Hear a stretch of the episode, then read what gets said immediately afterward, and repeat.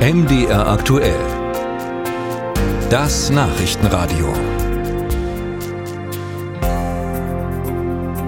Wir schauen ins Ausland. Beim Einschlag zweier russischer Raketen in ein Wohnhaus in der Stadt Prokrovsk im Osten der Ukraine gab es mindestens acht Tote und mehr als 60 Verletzte.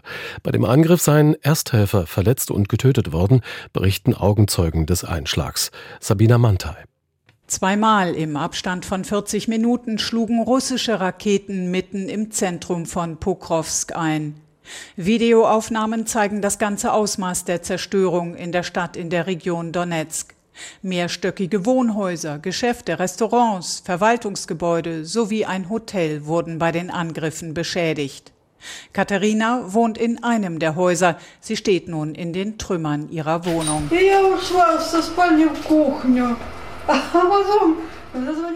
Ein Nachbar hatte gerade noch angerufen, ob alles in Ordnung sei. Dann eine Explosion, ich fiel zu Boden. Katharina kam mit ein paar Kratzern davon.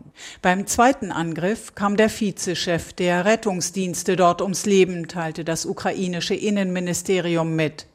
Warum weitere Ersthelfer unter den Toten und Verletzten waren, dazu Pavel Kirilenko, Chef der Militärverwaltung der Region.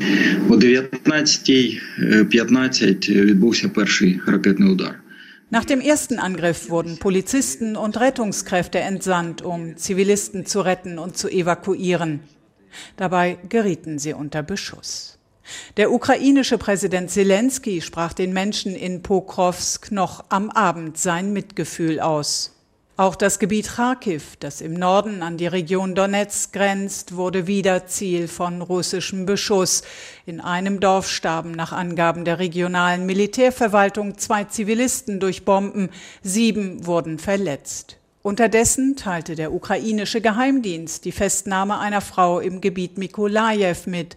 Ihr wird vorgeworfen, für die Vorbereitung eines Luftangriffs während eines Besuchs von Präsident Zelensky Koordinaten für den russischen Geheimdienst gesammelt zu haben. Musik